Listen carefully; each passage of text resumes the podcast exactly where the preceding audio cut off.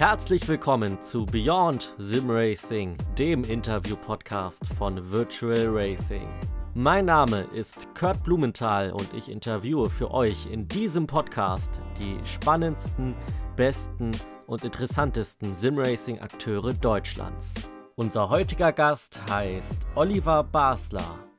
Oliver ist Geschäftsführer der Virtual Racing Lounge und hat sich seinen Traum erfüllt, mit Simracing Geld zu verdienen. Im Podcast redet er über die Planung und Eröffnung seiner Simulatoren-Launch und wie er im Fürstentum von Monaco nur wenige Tage vor dem Formel 1 Grand Prix einen seiner Simulatoren auf ein Gebäudedach buxierte. Wir wünschen euch viel Spaß bei Beyond Sim Racing mit Oliver Basler. Ja, Olli, schön, dass du da bist ähm, bei der neuesten Folge von Beyond Sim Racing. Ich freue mich sehr. Ähm, ja, ich würde sagen, wir beginnen direkt und ich würde ganz gerne starten mit dem Thema generell deine Sim Racing Anfänge. Wie bist du und wann bist du das erste Mal mit Sim Racing in Kontakt gekommen?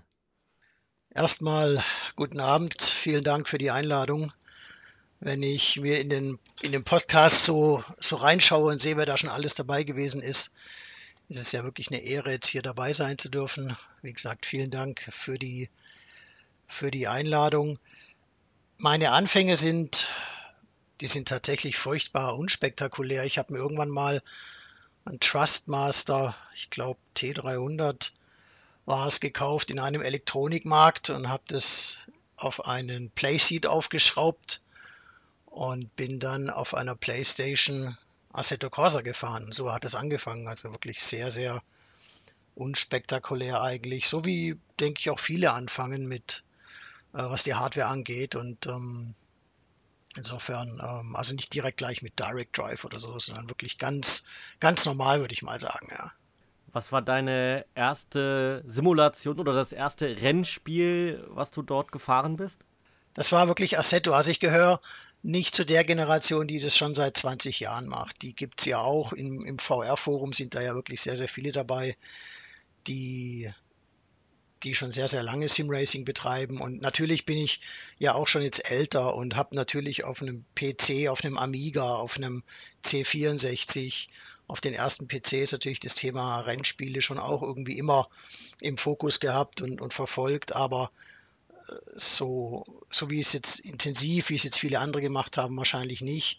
Aber dann kam halt dann irgendwann mal der Punkt, dass, dass es mich halt dann doch gereizt hat. Und wie gesagt, dann halt mit, äh, mit Assetto Corsa auf der Playsee und ähm, mit Trustmaster und Playseat. Alles eigentlich Dinge, die ich heute nicht mehr ganz so toll finde.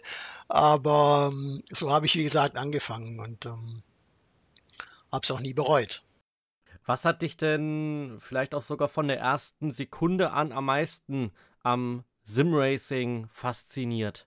Ich war schon immer der Autotyp irgendwie. Also Autofahren, Schnellfahren und, und, und Track Days und, und das ganze Thema Auto war ja schon immer irgendwie ein Thema für mich. Und äh, da lag es eigentlich, glaube ich, nahe, dass man das auch mal auf dem Computer programmiert und äh, probiert. Und ich komme ja auch aus der IT und ja, da war es eigentlich fast logisch, dass man das mal, dass man das mal ausprobiert und dann fand ich es irgendwie echt cool. Also ich meine, Assetto auf der Playsee ist jetzt sicherlich nicht so das, das Allertollste, aber irgendwie hat es dann am Ende doch Spaß gemacht und mich dann dahin gebracht, wo ich jetzt heute bin. Und ähm, ja, ich glaube, es war so ein bisschen der, das reelle Autofahren, was mich motiviert hat, das auch virtuell mal zu probieren. Einfach der, der Spaß am Autofahren. Ja.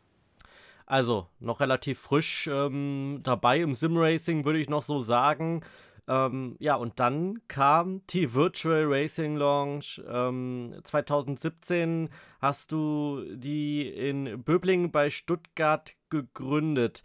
Ähm, wie kam das denn dazu, dass dann auf einmal der Moment kam, wo du dir, wo du dir gedacht hast, so, ich mache jetzt aus diesem Hobby noch was viel Größeres und ähm, ja, mache so etwas wie eine Simulatoren-Arena und versuche damit dann sogar Geld zu verdienen?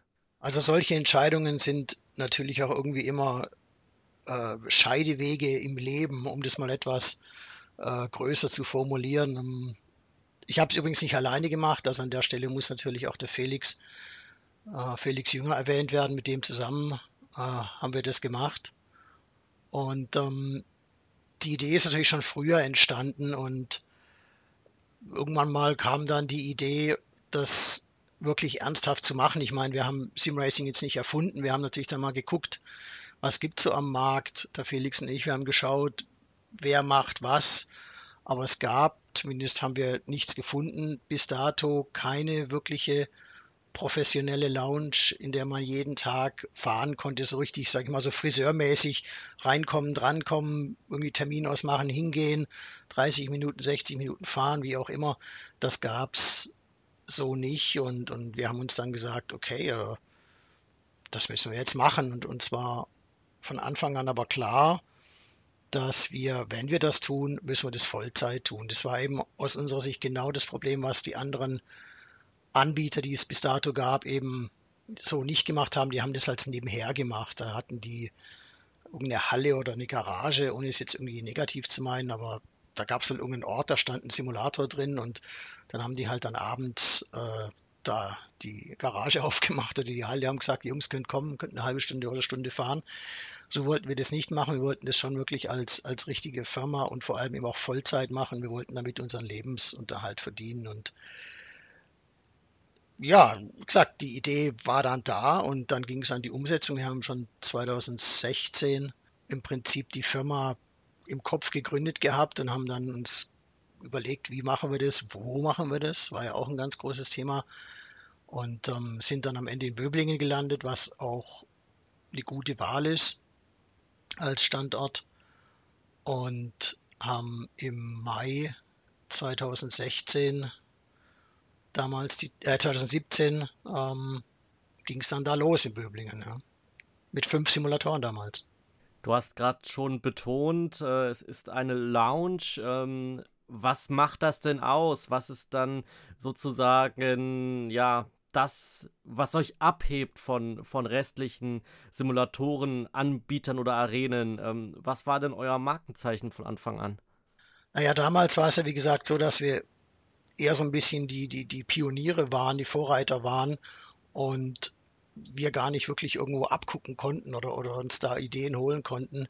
Uns war nur eins klar, was wir nicht haben wollten, war dieses, dieses Spielhallen- oder Spielhölle-Ding. Wir wollten, dass auch viel Platz zum, jetzt muss ich dieses, dieses furchtbar englisch, englische Wort benutzen, Socializing, äh, dass es dafür genügend Platz gibt, dass eben nicht nur Simulatoren im Raum stehen, sondern dass es eben auch Platz gibt, sich irgendwo hinsetzen zu können, vielleicht eine Bar gibt, natürlich kein Alkohol, aber halt irgendwie Getränke und einfach, dass es wirklich eine, eine angenehme Atmosphäre gibt, wo man fahren und quatschen kann.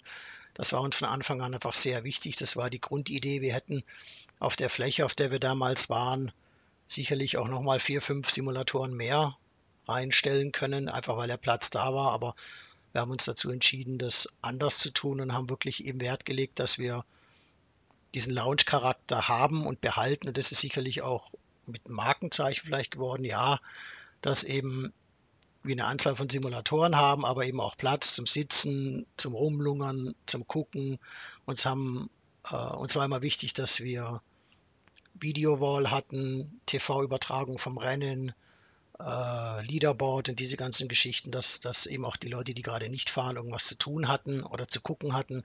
Das war wirklich wichtig. Wir wollten nicht dieses, dieses Spielhallen-Flair haben und ähm, das ist uns, glaube ich, auch sehr gut gelungen. Ich meine, 2017 war es natürlich auch nochmal ganz anders, als es jetzt ist. Heute brauchst du fast niemandem mehr erklären, was, was Simracing ist. Die meisten Leute kennen es mittlerweile, haben es irgendwo mal gesehen und 2017 war das natürlich noch eine ganz andere Geschichte. Da war das eine relativ neue Sache und ähm, wir wurden oft in diese Ecke reingedrückt. Ah ja, mein Sohn hat auch eine Playsee, warum soll ich jetzt da Geld bezahlen? Und ähm, es war also wirklich schwierig, da überhaupt Leute dann motivieren zu können, auch Firmen motivieren zu können, mal einen Simulator auszuleihen. Ähm, wie gesagt, dieser Spruch, ja, mein Sohn hat auch eine Playsee, das, das haben wir dann echt irgendwie irgendwann mal zu Genüge gehört gehabt. Und es war auch echt wirklich zäh zu der Zeit, sich da durchzusetzen und, und nicht aufzugeben und zu sagen, okay, wir machen jetzt da weiter. Und dann war auch die Hardware damals alles andere als zuverlässig. Und ähm, wir haben es aber durchgehalten. Wir haben auch unseren äh, Stil durchgehalten im Sinne von, was oder wie bieten wir die Dienstleistung an? Man, ich kenne jetzt ja dann doch auch viele andere Anbieter, die uns dann natürlich gefolgt sind.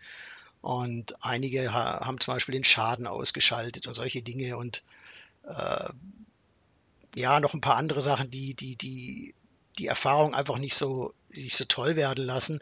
Also uns war schon immer wichtig, dass die Leute auch mit Schaden fahren und dass wir, dass wir die Leute kurz einweisen, dass wir hingehen, dass wir erklären, dass wir denen eben kurz mal zeigen, hier hochschalten, runterschalten. Ich meine, das ist ja nicht immer alles so selbstverständlich. Es kommen ja nicht nur Simracer zu uns und haben denen irgendwie immer da wirklich ein bisschen Info mitgegeben, haben die auch so ein bisschen gecoacht und, und ähm, eben dieser Lounge-Charakter, dieser Wohlfühlcharakter und nicht diese schnelle Abfertigung, das wollten wir einfach nicht. Und äh, das haben wir so beibehalten und wie gesagt, hat uns dahin gebracht, wo wir jetzt sind. Und äh, wir sind da sicherlich auch stolz drauf, dass wir es bis dahin gebracht haben. Und mittlerweile ist ja die Virtual Racing Lounge viel, viel mehr als jetzt nur dieses Thema Lounge. Es hat sich ja doch stark verändert. Ja. Aber wir sind, wie gesagt, der, der Grundidee dieses Lounge-Gedanken, ähm, dass wir eben auch mit Schaden fahren, dass wir den Leuten erklären, dass wir sie alle einweisen, dass wir immer mit zum Simulator gehen, dass wir, dass wir das Service bieten, dass wir mit den Leuten quatschen und so weiter und so fort, dass auch immer Personal da ist, was sich auskennt, dass Simracer da sind, dass nicht, also nichts gegen Studenten, aber du weißt, was ich meine, dass man nicht irgendjemand da hinstellt, der halt auf den Knopf drückt und sagt, hier fahr und nach einer halben Stunde fällt der Hammer und der schmeißt den raus und sagt der Nächste. So wollten wir das eben auch nicht haben und haben da eben auch immer darauf geachtet, dass das Personal bei uns ähm, wirklich gut ist und sich auskennt. Und wenn man so die Reviews guckt und die, die auf Google und auf Facebook, glaube ich, äh, dann gibt uns das recht, dass wir das richtig gemacht haben. Olli, nimm uns doch bitte mal mit ähm, jetzt zurück äh, ins Jahr 2016, als die ersten ja, äh, Gedankengespinster bei dir und deinem Geschäftspartner entstanden sind. Ihr hattet euch das dann in den Kopf gesetzt, äh, das durchzuziehen, zu planen. Wie sah das denn genau aus? Ähm, wie waren die ersten Schritte Richtung Virtual Racing Launch? Naja, die erste Frage war erstmal, was kostet es? Ich meine, das war natürlich die größte Frage. Was kostet es? Können wir finanzieren oder können wir es finanzieren?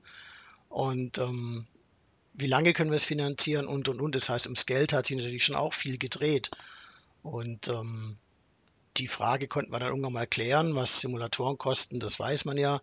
Was Miete kostet, weiß man ja dann irgendwann mal auch, wenn man eine Location gefunden hat. Dann muss man sich ja auch ein bisschen Gehalt zahlen, hat man ein paar Nebenkosten. Das heißt, wir haben ganz normal, und da unterscheidet sich dann die VHL wieder von einer normalen Firma gar nicht. Es ist am Ende ein Businessplan entstanden und den haben wir natürlich nachher versucht zu, zu erfüllen. Und wir haben dann uns die Hardware zusammengekauft und glücklicherweise ähm, haben der Felix und ich jeweils gewisse Fähigkeiten und Talente, die wir da mitbringen und wir konnten sehr viel selber machen, also ganze PC zusammenbauen, Thema Netzwerk und auch sonstige handwerkliche Dinge, mal eine Bar zu bauen oder, oder keine Ahnung, einen Fernseher an die Wand zu hängen. Also wir können durchaus auch ein Loch in die Wand bohren, das schaffen wir auch. Ähm, und haben dann irgendwann mal losgelegt und haben nach einer Immobilie gesucht und wie gesagt, sind dann in Böblingen fündig geworden auf rund, ich glaube 120 Quadratmeter waren das damals. Haben wir dann äh, losgelegt und haben dann Simulatoren eingebaut und, und Fernseher aufgehängt, Bar gebaut, Couch gekauft. Wobei die Couch, die, die war Secondhand, da haben wir uns ähm, nichts Teures gegönnt. Man muss ja sparen, wenn man anfängt. Und ähm, ja, so haben wir dann losgelegt. Also wenn ich heutzutage die Bilder angucke, dann ja, war schon eine verrückte Zeit damals. Wirklich mit relativ wenig, mit einfachen Mitteln haben wir doch echt, ging recht effizient das Ganze. Ja.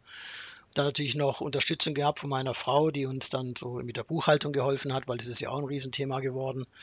Oder, oder damals noch nicht, aber wir haben geahnt, dass es ein Thema wird. Und dann auch mit den Events hat sie uns dann auch geholfen. Dann waren wir dann noch äh, gab es noch zwei, drei äh, externe Leute, die äh, bei den Events mit dabei waren. Und so waren wir dann immer so fünf, sechs Leute, die halt dann den Laden geschmissen haben. Ja. Und das hat sehr gut geklappt.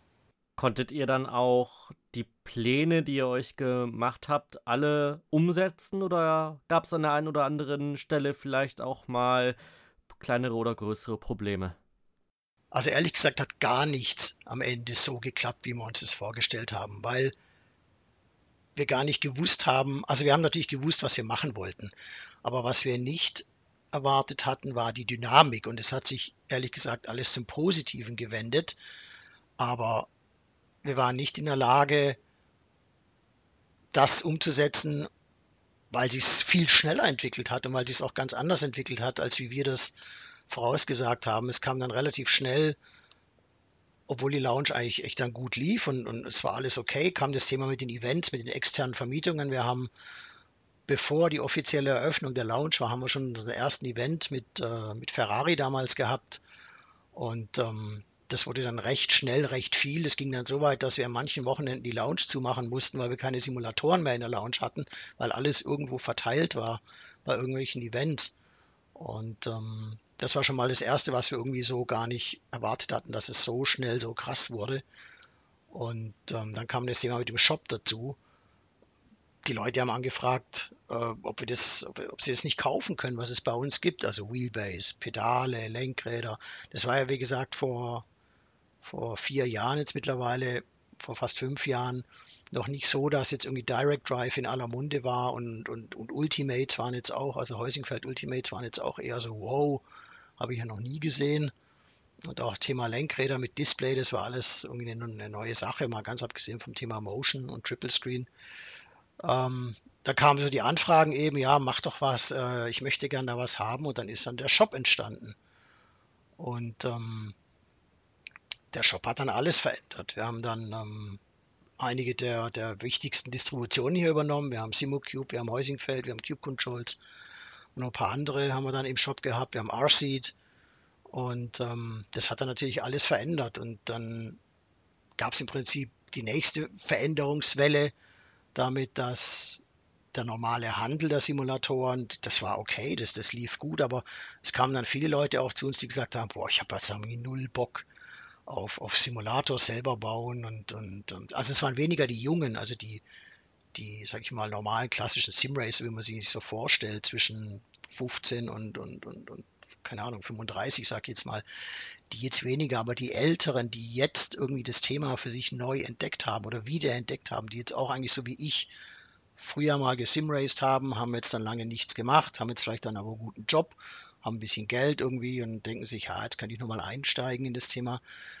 Die sind dann irgendwie halt auch gekommen und gesagt, ja, ähm, ich habe aber keinen Bock zum PC selber bauen und, und Zeit habe ich auch nicht und Sim selber bauen habe ich auch keinen Bock und Zeit habe ich auch nicht und überhaupt das ganze Thema, ich meine, wenn man sich mal so im Klaren ist, was da so alles nötig ist, um in iRacing oder in, oder in, in AC ein Rennen zu fahren, ist schon nicht ohne. Und wenn man da völlig unbedarft ist beim Thema Simulator sowieso, aber auch PC und das ganze Thema einfach neu ist, dann ähm, ist es ein langer Weg und dann sind im Prinzip aus diesen Gedanken die Shori, Maki und Kyoso Modelle entstanden. Also die im Prinzip von uns fertig gebauten High-End-Systeme, die eben dann für die Kunden gebaut sind, die eben keine Zeit haben. Die bauen wir komplett auf, konfigurieren, da ist der PC mit dabei und alles drum und dran, die liefern wir dahin, wo sie es hinhaben möchten. Wir weisen den ganzen Tag ein, wir erklären, die haben eine Hotline, die haben eine Fernwartung und so weiter und so fort. Und ähm, das war dann wieder was ganz Neues, was wir vorher so nicht erwartet hatten. Und eben dann auch im Shop, als dann das Thema mit dem Direct Drive aufgekommen ist. Am Anfang konnte ich mir nicht vorstellen, dass jemand 1500 Euro für eine Wheelbase ausgibt. Also ich konnte mir das vorstellen, aber dass es mehr als einen im Monat gibt, konnte ich mir eine Zeit lang nicht vorstellen. Und äh, mittlerweile verkaufen wir hunderte von diesen Dingern. Und ähm, das war wirklich, also wirklich für uns auch unglaublich. Und selbst die unglaublich teuren Precision Sim Engineering äh, Lenkräder, Stückpreis knapp 4000 Euro, selbst die werden wirklich häufig verkauft. Und das waren schon für uns dann Momente, wo wir uns gesagt haben, hey, wir haben das völlig falsch eingeschätzt. Wir haben das gar nicht erwartet, dass es so, so krass ist. Und Heusingfeld sowieso. Also es ist unfassbar, wie gut Heusingfeld äh, angenommen wird. Und ähm, du, die haben einen super Support, die Produkte sind auch sehr, sehr gut, aber das war für uns damals nicht vorauszusehen, wie, wie das Ganze explodiert. Und ähm, ja, dann kamen natürlich noch mehr Sachen dazu. Dann kam noch das Thema jetzt ja dann relativ neu mit dem, mit dem Streaming dazu, dass wir da ein bisschen was gemacht haben. Ähm, dann kam das äh, Thema noch mit dem mit der Software kam dann auch noch mit dazu. Also haben sich dann halt immer wieder neue Bereiche entwickelt aus, aus, aus oder aus, aus, aus dem Nichts quasi, wo wir gar nicht gedacht haben, hey, da könnte man ja auch noch was machen. Und mittlerweile ist es doch eine sehr, sehr große äh, Company geworden mit, mit vielen Bereichen und ähm, wir sind wirklich froh und auch ein bisschen stolz darauf, dass wir es, wie gesagt, bis hier gebracht haben.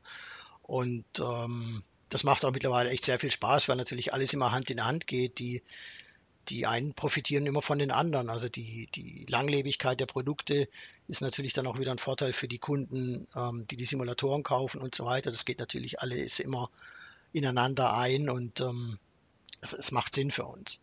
Was sind denn die größten Herausforderungen bei euch im Alltag? Also klar, ich denke jetzt, die letzten eineinhalb Jahre waren sowieso bei euch anders. Die waren bei uns alle anders ähm, aufgrund der Corona-Pandemie. Aber da gehen wir jetzt mal weg von, von dem Kapitel. Was, was ist denn so euer Alltag? Was, was ist die größte Aufgabe bei euch ähm, in der Virtual Racing Lounge?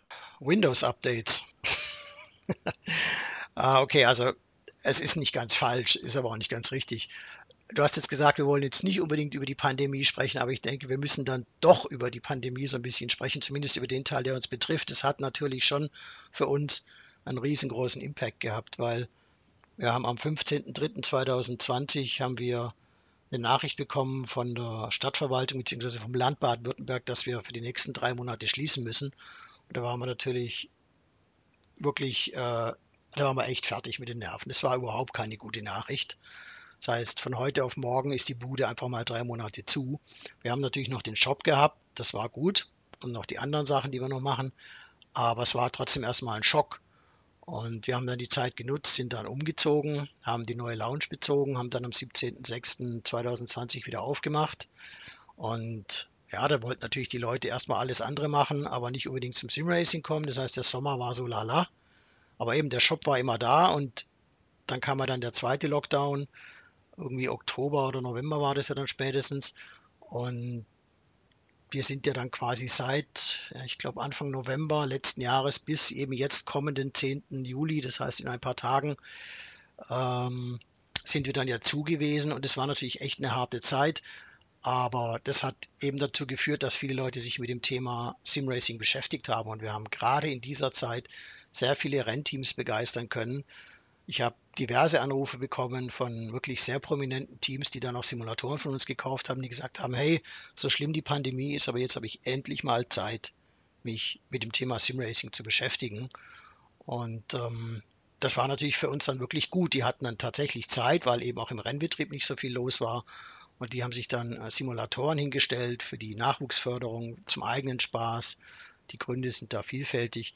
Aber am Ende hat uns das doch sehr geholfen und ich habe irgendwie das Gefühl gehabt, Ende 2020 wussten zehnmal so viele Leute, was Simracing ist, wie, wie bevor.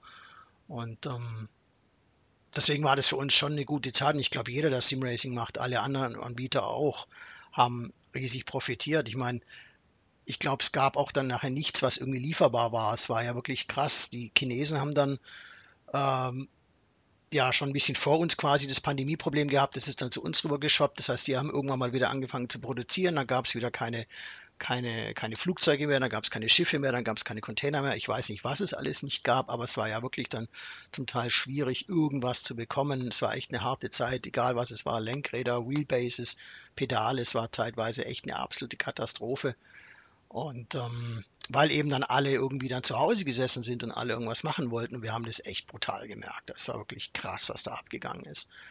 Und ähm, klar, auch oft frustrierend, weil man hätte viel mehr machen können, als man hätte Ware da gehabt. Aber ja, so war es dann halt. Und, und Black Friday war einfach unfassbar, was da los war bei uns. Also es war, es war echt Krieg, ich kann es gar nicht anders sagen. Es war echt Krieg im Shop. Und ähm, insofern war es echt eine, eine, eine spannende Zeit. War immer nur die Frage, bleibt dieser Boom nach der Pandemie bestehen oder wie verändert sich das? Und ähm, das wissen wir jetzt natürlich noch nicht, wie sich das verändern wird. Wird es weiterhin so anhalten? Kommt noch mehr? Wird es wieder weniger? Ich weiß es nicht. Momentan habe ich das Gefühl, es bleibt so, wie es ist. Es wird sogar eher vielleicht noch ein bisschen mehr. Aber wissen tut man das nicht. Aber insofern war das schon eine wichtige Zeit für uns, auch uns nochmal zu positionieren. Wir haben ja, wie gesagt, den Vorteil gehabt, obwohl die Lounge zu war mit dem Virtual Racing Store, mit den anderen Dingen, die da so gelaufen sind, waren wir dann trotzdem irgendwie immer präsent. Also es gab dann trotzdem für uns immer was zu tun. Wir waren unterwegs, wir haben Termine gehabt, sofern es halt ging, oder halt äh, die Zoom-Meetings, die wir alle so lieben. haben wir Tausende gemacht, gefühlt. Das heißt, da war immer was los und wir haben am Ende, denke ich, schon zu denen gehört, die von der Pandemie, ja, ich möchte nicht sagen, jetzt unbedingt profitiert haben, aber ähm, es hat uns nicht wirklich geschadet. Wir waren noch nicht existenziell bedroht, im Gegenteil, sondern es war eine, eine Zeit, in der wir uns noch besser positionieren konnten und einfach wirklich auch erfolgreich unterwegs gewesen sind. Und die tägliche Challenge, weil du jetzt gefragt hast, es ist tatsächlich so, die Hardware ist super zuverlässig. Am meisten ärgere ich mich, wenn ich mich ärgere über ein Windows-Update auf der technischen Seite. Ähm, da haben wir in letzter Zeit ja auch einige gehabt. Aber ich glaube, es wird jetzt dann wieder ganz generell die Kunst sein, die Leute wieder zu motivieren, in die Lounge zu kommen. Jetzt ist ja das mit den ganzen ähm, Beschränkungen ja relativ locker geworden und wie gesagt, am 10. Juli öffnet die Lounge wieder. Und ähm, gleichzeitig ist aber auch noch Sommer. Das heißt, wir glauben, dass natürlich sicherlich viele Leute erstmal draußen sein werden. Das ist auch absolut okay. Und ähm, vielleicht ist dann im Januar, äh, im Januar sage ich schon, im Oktober, November dann besser. Und ähm, wir können dann, sage ich mal, vielleicht wieder so ein bisschen Richtung 2018 oder 2019 kommen, wo dann wirklich wieder viele Weihnachtsfeiern auch waren. Und ich hoffe, dass wir nicht nochmal einen Lockdown kriegen. Und das wird jetzt, glaube ich, so die Kunst sein, da wieder die Leute eben zu motivieren, äh, in die Lounge zu kommen. Ansonsten äh, kämpfen wir aktuell keine großen Kämpfe, muss ich sagen. In den vier Jahren, wo es euch jetzt ja schon gibt, hat sich wahrscheinlich auch bei euren Simulatoren einiges getan. Ähm, was für Innovationen gab es vielleicht in den letzten Jahren und womit rechnet ihr in Zukunft? Wo wird ähm, ja, ja, Simracing auf der technischen Ebene in den nächsten Jahren hingehen? Die Aktuatoren haben sich gar nicht mal so verändert. Mein D-Box gab es schon sehr, sehr lange oder gibt es schon sehr, sehr lange. Und ähm, wir haben am Anfang nicht auf D-Box gesetzt, weil wir auch gedacht haben, äh, es muss ja auch günstiger gehen und gleich gut und mussten aber feststellen, dass es nicht so ist.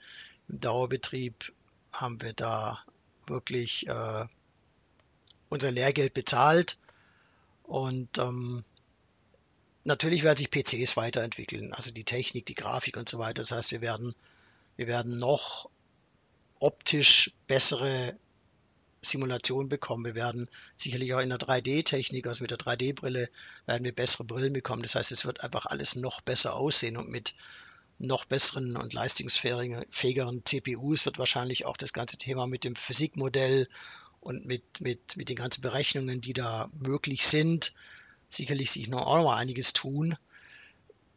Es ist wirklich schwer, wo, wo es hingeht. Ich, ich, ich glaube, man muss da vielleicht ein bisschen trennen zwischen dem kommerziellen Bereich, dem, was wir machen und das, was zu Hause passiert.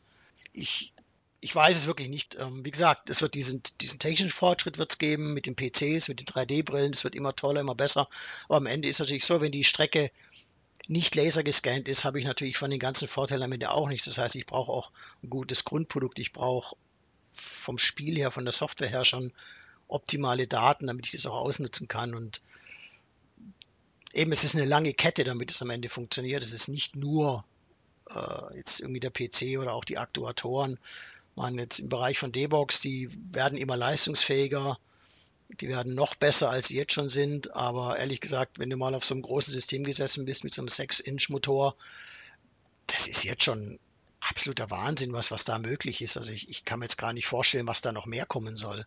Also wirklich, das ist wirklich unfassbar, wie ja, extrem es auch sein kann. Ja, ob das dann immer gut ist, ist wieder eine ganz andere Diskussion, aber, aber da geht schon wirklich mittlerweile sehr, sehr viel und ähm, was da noch kommen soll, ich weiß es wirklich nicht. Ich, ich lasse mich da selber überraschen. Ja.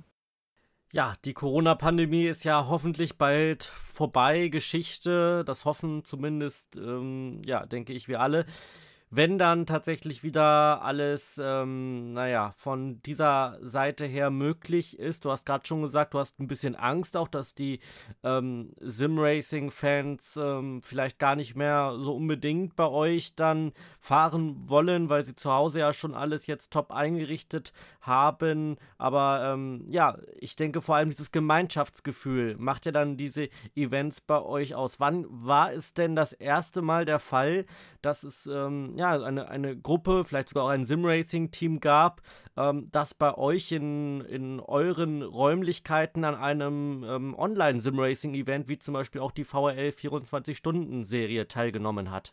Ich muss zugeben, ich kann es dir nicht beantworten, wann es war. Wir haben aus reinem Eigennutz haben wir ein eigenes Sim-Racing-Team gegründet. Wir haben ja die VRL Customer Racing oder das VRL Customer Racing Team gegründet, der Felix und ich, weil wir einfach auch mal selber zum Fahren kommen wollten.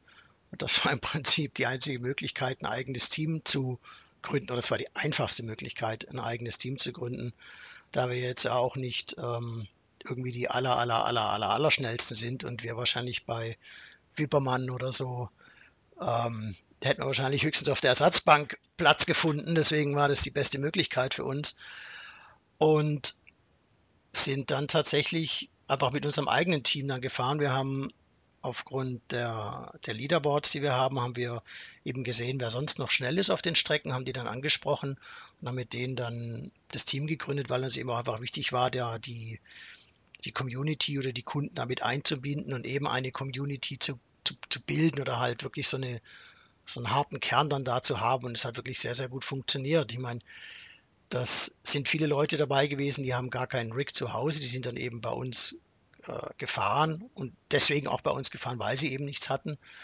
Und ähm, am Anfang war es, wie gesagt, die Notlösung, weil wir selber fahren wollten. Es hat sich dann doch gut entwickelt und ich weiß, dass ähm, es da auch mal Diskussionen gab, vor allem in Butt gab es mal so ein VL 24H-Rennen. Da waren unsere Jungs einfach nicht gut drauf, aber man muss es nicht immer ganz so verbissen sehen, glaube ich. Ähm, wurde viel trainiert, wurde viel geübt und ähm, wir sind dann immer aus der Lounge gefahren und wir sind dann auch immer auf den Motion Sims gefahren. Das heißt, die Jungs und äh, Mädels gab es keine, oder gibt es immer noch keine. Die Jungs sind dann zwölf und auch ich damals äh, bis zu 24 Stunden auf so einem großen, auf so einem großen D-Box-System gesessen und haben uns da durchschütteln lassen. Also Nordschleife werde ich nicht vergessen. Das war echt, meine, es war super toll, es war aber auch super anstrengend. Es hat äh, mega viel Spaß gemacht.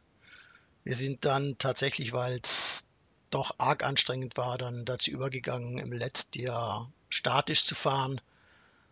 Äh, wie gesagt, ist einfach wirklich nochmal eine Schippe oben drauf und willst ja auch nicht die Motion so weit runterdrehen, dass du dass du sie gar nicht mehr spürst. Also entweder ganz oder gar nicht. Und, ähm, aber so haben wir eben angefangen und wir haben dann immer wieder einzelne Fahrer von anderen Teams mal bei uns gehabt. Der ein oder andere Wippermann wohnt ja eng oder relativ nah bei uns.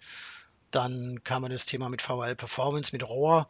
Da gab es ja die Verbindungen, die waren ab und zu dann mal bei uns und sind gefahren. Und dann eben auch noch SG Stern in letzter Zeit, die auch immer öfter bei uns waren und das ein oder andere Mal gefahren sind. Und ähm, wir haben ja, ich weiß nicht, ob du das vielleicht mal irgendwann noch gesehen hast, im, im, im in der Berichterstattung von VR oder bei uns, wir haben natürlich das dann immer so zum, zum Fest gemacht. Wir haben die, die 24-Stunden-Rennen dann immer ähm, so als Event ausgerichtet, haben dann äh, uns Catering organisiert, wir haben den Pizzawagen vor der Tür gehabt, wir haben Live-Cooking mit Paella, Live-Cooking haben wir gehabt. Und ähm, dann sonst ein paar andere Sachen, den Grill vor die Tür und haben da wirklich immer richtig Spaß gemacht. Und es hat tatsächlich dazu geführt, dass sich an eine, eine Community, ein harter Kern gegründet hat, die sehr, sehr regelmäßig zu uns kommen und die sehr viel Spaß haben. Und ähm, eben es ist natürlich auch eine räumliche Nähe. Also es gibt viele, die uns anschreiben und sagen, hey, wir würden gerne mal vorbeikommen, bei euch mal fahren. Aber wir sind jetzt halt nun mal in Böblingen und äh, ist, wenn man halt aus, aus, aus Bremen oder Hamburg oder Berlin kommt, ist es natürlich relativ weit weg. Aber alle, die bei uns so in der Nähe sind, Bereich 50 oder 100 Kilometer, die waren jetzt mittlerweile dann doch einmal oder zweimal bei uns und sind bei uns, ähm, sind bei uns Rennen gefahren, haben gelacht, geweint, getrunken mit uns, gegessen, haben Spaß gehabt und ähm, das befriedigt auch den Felix und mich sehr, solche Events. Ähm, wenn man dann auch wirklich so ein bisschen was auch zurückkriegt und, und man, spürt, wie die Leute da Bock drauf haben und ähm, äh, das gibt, macht uns sehr viel Freude und äh, ist auch ein wichtiger Teil für uns, dass, dass wir da auch was ein bisschen für die Leute dann auch tun. Eben dieser Community-Gedanke, das war auch mit der Grund, warum überhaupt die VL24H entstanden ist, ohne da jetzt abschweifen zu wollen. Keine Ahnung, ob du mich das irgendwann noch fragst, was es damit auf sich hat, aber die ist natürlich auch am Ende, also ohne Gero wäre da natürlich nichts passiert, aber das war eben auch so ein Ding, wo wir dann gesagt haben, hey, was, was können wir machen? Wir, wir können nicht jede Woche Rennen fahren, dafür sind wir zu schlecht und dafür haben wir auch keine Zeit. Also müssen wir irgendwas uns überlegen, wo wir trainieren können eine Zeit lang und dann ein Rennen fahren. Und da ist uns natürlich die Langstrecke eingefallen und dann gab es mal ein Rennen und dann gab es noch ein Rennen und dann hat man da ein bisschen hin und her probiert und wie gesagt mit der Unterstützung vom Gero ist das dann zu einer großartigen Serie geworden und ähm, hat uns viel Spaß bereitet und ähm, hat doch, glaube ich, echt, der, also zumindest hier bei uns, der Community, echt sau gut getan und ist ähm, also für uns jetzt nicht mehr wegzudenken. Wir, wir, wir lieben echt die Veranstaltung, sensationell gut. Und hat ja auch jetzt mit, mit, mit den neuen Techniken, die es da gibt, nochmal ein ganz neues Level erreicht. Und äh, jetzt haben wir ja Replay zur Verfügung und, und mehrere Kameraeinstellungen und was der Lukas da alles zaubert, ist, ist ja wirklich grandios mittlerweile. Du hast das gerade schon angeschnitten. Wenn es bei euch so ein Event gibt, dann gibt es aber auch das volle Programm. Catering, 1A Essen. Ähm, ihr habt, glaube ich, auch sehr bequeme Sofas, äh, egal ob es jetzt Secondhand ist oder nicht, äh, wo sich dann die Fahrer auch, ähm, ja, wenn sie mal nicht fahren, das Ganze bequem machen können. Was würdest du denn sagen, ist das Wichtigste ähm, bei der Ausrichtung oder bei dem Zelebrieren eines solchen Events?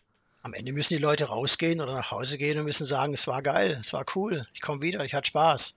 Das ist für uns das Allerwichtigste. Und das gilt auch ganz generell für die Kunden, die zu uns in die Lounge kommen. Die müssen rausgehen und müssen Spaß haben. Und äh, ich habe es ja eingangs schon mal gesagt, ich glaube, ähm, das haben wir unter Beweis gestellt, dass wir das, dass wir das bieten können. Und meine, du willst ja auch als Kunde zu einem Event gehen, du willst Spaß haben, du willst irgendwas erleben, du willst vielleicht irgendwie auch was, was Tolles sehen oder was Überraschendes erleben. Und je nachdem, ob du jetzt Fahrer bist oder nicht, ähm, gibt es da schon immer was, immer was Tolles. Wie gesagt, äh, die letzte Aktion war jetzt mit dem, wir haben so einen Italiener hier ums Eck, der hat einfach seinen, seinen umgebauten Streetfood-Wagen da vor die Tür gestellt und hat da frisch Pizza gemacht und äh, Pasta.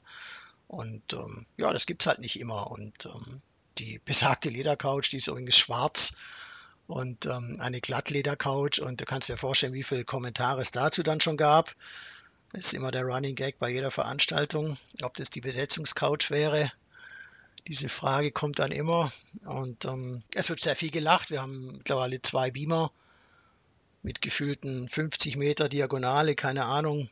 Und ähm, man kann da zugucken. Wir haben die, die das Live-Timing haben immer groß da. Und ja, es ist einfach, wir, wir zelebrieren das ganze Thema Sim Racing, sage ich mal so ein bisschen. Ja. Wir, wir machen da wirklich ein Event draus. Was war denn bis jetzt das Event bei euch in euren heiligen Hallen, wo du sagst, boah, das werde ich nie vergessen, da hatten unsere Kunden ganz viel Spaß, aber wir auch. Also ich erinnere mich an sehr, sehr viele sehr, sehr tolle hausinterne Events. Wir haben nicht zuletzt durch die Nähe vom, zum, zum Daimler und zu Porsche da natürlich immer wieder tolle Gruppen mit tollen Gästen. Wir hatten einmal die ich weiß nicht mehr, bolivianische, chilenische, brasilianische Feuerwehr von der, aus der Partnerstadt von, von Böblingen. ist natürlich jetzt peinlich, dass ich gerade nicht weiß, wo die ist, aber es war irgendwas aus Südamerika und die hatten wir zu Gast und es waren alle riesengroße Typen. Also jeder gefühlt zwei Meter, 150 Kilo, Hände wie Klodeckel. Und die sind dann Simulator gefahren. Da war einer dabei, der war so unfassbar schlecht. Also wirklich, der keine 20 Meter geschafft, ohne sich zu drehen oder einzuschlagen. Also hat überhaupt kein Gefühl gehabt. Und äh, wir haben den dann ein paar Runden fahren lassen. Es war wirklich furchtbar. Ich weiß gar nicht, wie oft ich den Back-to-Pit-Knopf da gedrückt habe an dem Tag, dass der ein neues Auto kriegt. Und ähm, nach seiner Runde haben wir natürlich gefragt, was denn sein Job ist da. Und dann hat er gesagt, er fährt den Krankenwagen. Und das war natürlich dann über, über Wochen und Monate der Running Gag. Ja. Aber so insgesamt der, der, der tollste Event war mit äh, Formel 1 in Monaco. Das war jetzt zwar kein Event in der Lounge, aber wir waren für die Formel 1 vor zwei, drei, 21, vor drei Jahren waren wir unterwegs und haben unseren großen Simulator, unseren großen D-Box mitgenommen. Der war dann gebucht für ein, ein Haus, das Le Caravelle Gebäude direkt auf der Startzielgerade. Da war dann die, ähm, die Idee, dass man den Simulator per Kran oben aufs Dach stellt und da dann die VIPs fahren lässt. Das hat man dann auch so gemacht.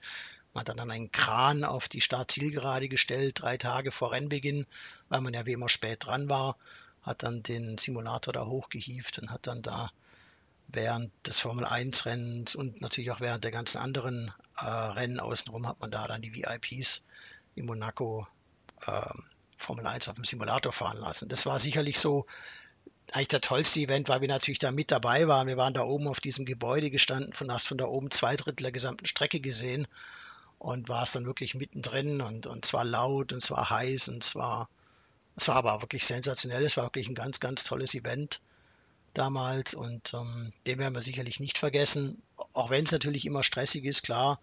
Du bist der Erste, der morgens da ist, du bist der Letzte, der geht und ähm, kann sich auch vorstellen, dass Monaco während der Formel 1 jetzt auch nicht so einfach ist mit Wohnen und mit Hinkommen und irgendwas machen.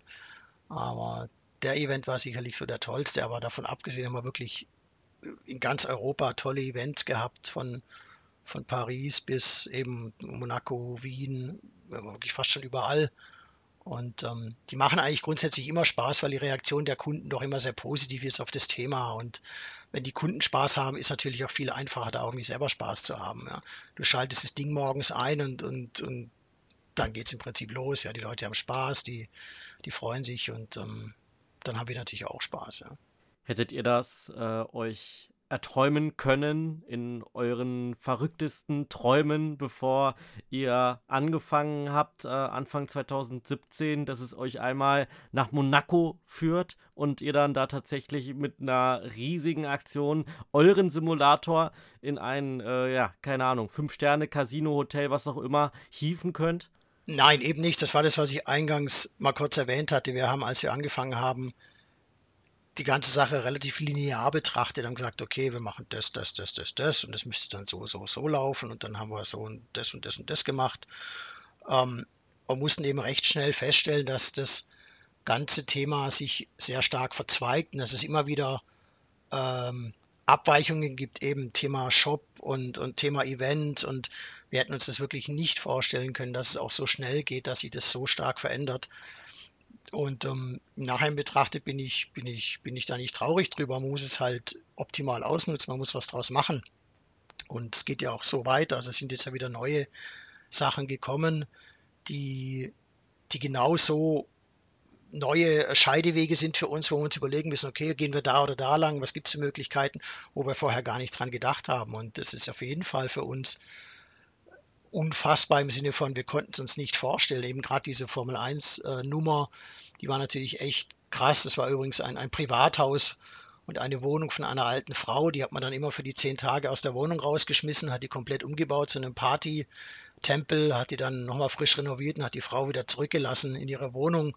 Also auch so die, die Umstände da wirklich äh, echt spannend und ähm, hätten wir uns natürlich nicht vorstellen können. Klar, auch wie gesagt, damals hätte ich mir nicht vorstellen können, was ich, was ich jetzt so alles tue oder was jetzt alles für, für Dinge passieren. Das ist wirklich alles andere als, als linear. Das ist, ist eher exponentiell, was sich was ich da tut. Und ist aber eben auch schön, dass, dass es sich so stark entwickelt.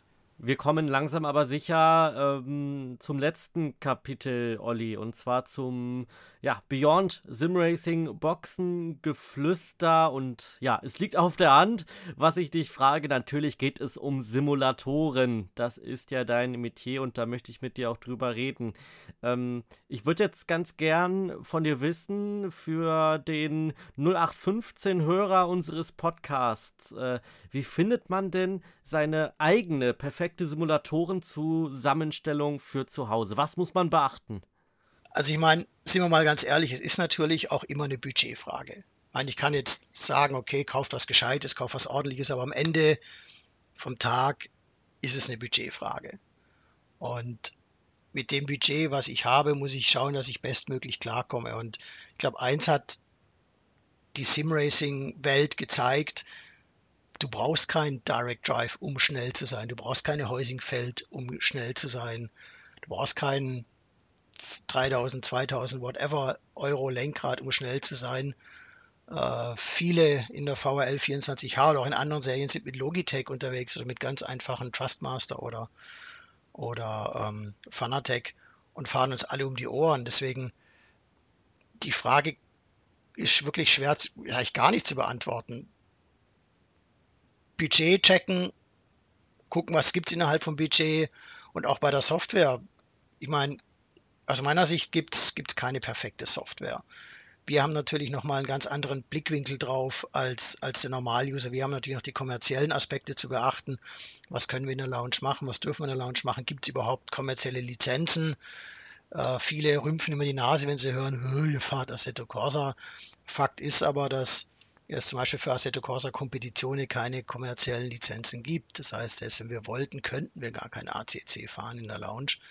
Neben noch vielen anderen Aspekten, die jetzt einfach für AC sprechen. Und ähm, bei iRacing gibt es zwar kommerzielle Lizenzen, aber da ähm, sind die Kosten ein Thema und der Online-Zwang ist ein Thema und und und. Aber ich will jetzt gar nicht so weit abschweifen. Der Punkt ist, ich kann es dir wirklich nicht beantworten. Weil es gibt nicht wirklich schlechte Hardware. Es gibt natürlich wahrscheinlich Hardware, die etwas länger hält oder die etwas mehr Gefühl gibt, die dir mehr Feedback gibt, wo es mehr Spaß macht. Aber ich würde da wirklich jetzt keinen Tipp abgeben wollen. Wenn jemand ein gewisses Budget hat und ähm, jeder weiß, was ein SimoCube 2 kostet oder Lenkrad, dann, dann kann er bei uns gerne Test fahren. Er sollte das auch immer tun, wenn er es irgendwie einrichten kann. Testfahren finde ich ist ganz wichtig, dass man weiß, wie fühlt sich das an. Das wäre wahrscheinlich der einzige Tipp. Irgendwo schauen, dass er ausprobiert. Passt es für mich? Was fühle ich? Wie fühle ich es? Fühle ich überhaupt irgendwas? Ist es okay für mich, wenn ich nichts fühle? Aber alles andere ist, pff, soll jeder selber entscheiden. Muss jeder selber entscheiden. Dann äh, direkt da trotzdem eine Nachfrage. Ähm, innerhalb eines Simulators. Also dann, dann nehmen wir jetzt mal die Bremse. ganz normalen Sachen. Ja, du weißt schon, worauf ich hinaus möchte. Was ist am wichtigsten im Simulator? Also ähm, welche Komponente? Ja, aber die Frage kommt immer.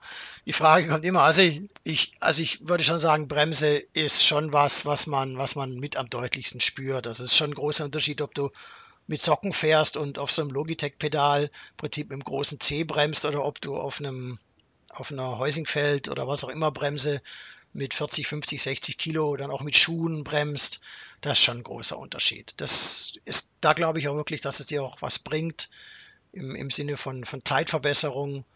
Abgesehen davon, dass es ja wirklich tausendmal besser anfühlt, da wäre ich auf jeden Fall für die Pedale und ist auch das, was jetzt im Vergleich zur Wheelbase eher noch günstig in Anführungszeichen zu haben wäre. Also ein Satz ähm, Sprints zum Beispiel gibt es ab 600 Euro ähm, da wäre ich auf jeden Fall für die Pedale. Auf jeden Fall. Gehen wir jetzt mal auf den Fall ein. Ich glaube, wir haben vielleicht auch den ein oder anderen Hörer, der ja noch gar keine Simracing-Erfahrung hat, jetzt mal reingehört hat. Oh, das ist ja alles mega interessant. Ähm, was würdest du denn einem echten Simracing-Einsteiger empfehlen? Wie kann man denn am besten auch in den Simracing-Sport oder in das Simracing-Hobby ähm, hineinkommen, auch wenn man gar nicht so viel Geld hat und es auch erstmal für sich austesten möchte? Ja, da machen wir doch gleich mal Eigenwerbung ohne Ende und preisen das beste Forum der Welt an, virtualracing.org. Du brauchst natürlich irgendwo einen einen Leitfaden, eine, eine helfende Hand, irgendwie Leute, die dich da durch dieses Kuddelmuddel durchführen. Und da ist, wie gesagt, so ein Forum sicherlich der beste Weg, um sich da mal einzulesen, vielleicht auch mal einen Rat und Tat zu holen. Aber klar, er kann natürlich auch zu uns kommen. Wir können ihm da auch einiges erzählen. Aber ich denke, so eine Ansprechbasis, irgendwie so ein, so ein, so ein Fragenbeantworter, irgendjemand, der einem da hilft, ist, ist schon ganz, ganz wichtig. Wir haben die Kunden ja auch bei uns. Wir haben ja eben, das sind meistens jetzt Unternehmer zum Beispiel, oder das sind genau die Leute, die mit Simracing gar nichts am Hut haben. Und die kommen zu mir und sagen, hey, ich möchte Simracing machen und ich möchte Rennen fahren. Und für die speziell haben wir jetzt eine Lösung mit unserem Gentleman Drivers Cup.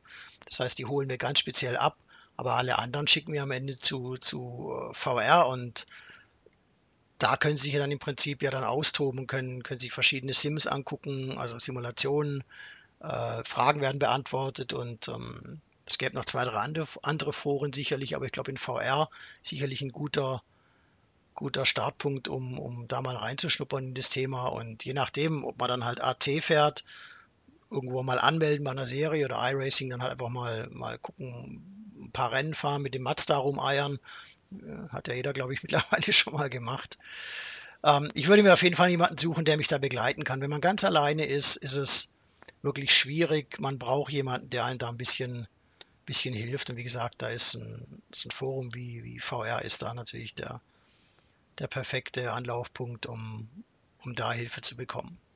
Wenn du dich jetzt aber mal ganz kurz festlegen müsstest, äh, auf was für eine Lenkradkombination würdest du dich denn festlegen für einen echten Einsteiger, der auch gar nicht so viel Geld vielleicht hat?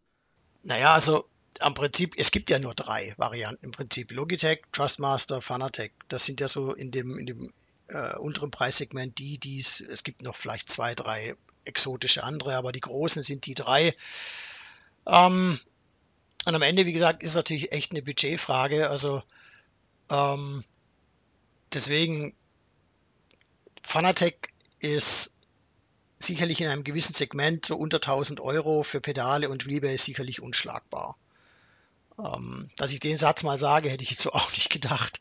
Aber es ist tatsächlich so. Also unter, unter 1000 Euro, glaube ich, kommt man da nicht dran vorbei und da macht man nichts falsch. Und ähm, deswegen würde ich wahrscheinlich wenn es unter 1000 Euro ist, sicherlich auf, auf, auf Fanatec gehen. Da gibt es relativ große Auswahl von, von, von Pedalen oder beziehungsweise auch von Lenkrädern.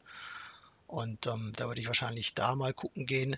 Nachteil sicherlich ist, dass man es nur online kaufen kann, dass man es nicht irgendwo in einem Laden kaufen kann, wo es vielleicht noch Beratung gibt. Das heißt, man muss es am Ende online da kaufen und dann halt eben Thema VR irgendwo jemanden haben, der einem dann da weiterhelfen kann.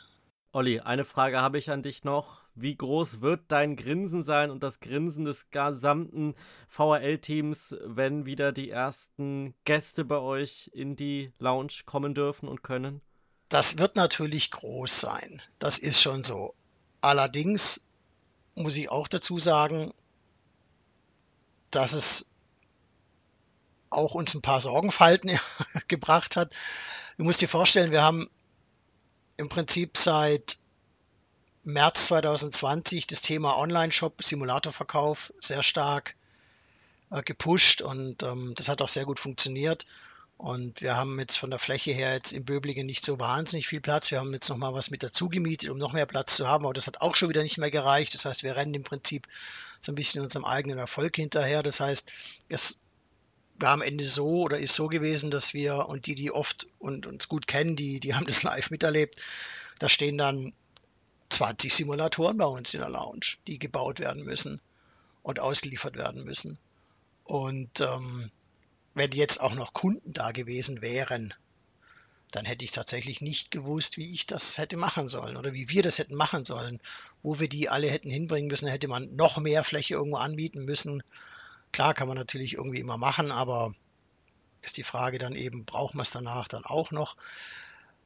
Eine Zeit lang mal dachte ich mir, es könnte ruhig noch so ein bisschen so weitergehen, weil wir eben so viele Hardware-Projekte hatten, weil wir einfach die Lounge als, als, als äh, Montageplatz genutzt haben. Wir haben mittlerweile auch ein paar andere Lounges ausgestattet mit Hardware. Ist ja auch zum Business geworden für uns. Und da muss ja halt dann mal 20 PCs bauen. Oder eben 20 Wheelbase vorbereiten, die, die, die Lenkräder oder Pedale zusammenbauen oder eben auch den Sim dann zusammenbauen oder zumindest vormontieren. Und da habe ich jeden Quadratzentimeter gebraucht und das haben wir jetzt mittlerweile ganz gut organisiert bekommen. Das heißt, mittlerweile freue ich mich tatsächlich auf die Gäste. Wir haben jetzt, wir haben jetzt alles, alles soweit fertig. Die Simulatoren stehen, stehen noch nicht alle, aber äh, wir sind fast fertig. Software ist frisch, Assetto ist frisch neue Beamer, neue Leaderboard-Monitore und so weiter, neue Kühlschränke, alles da. Getränke sind aufgefüllt.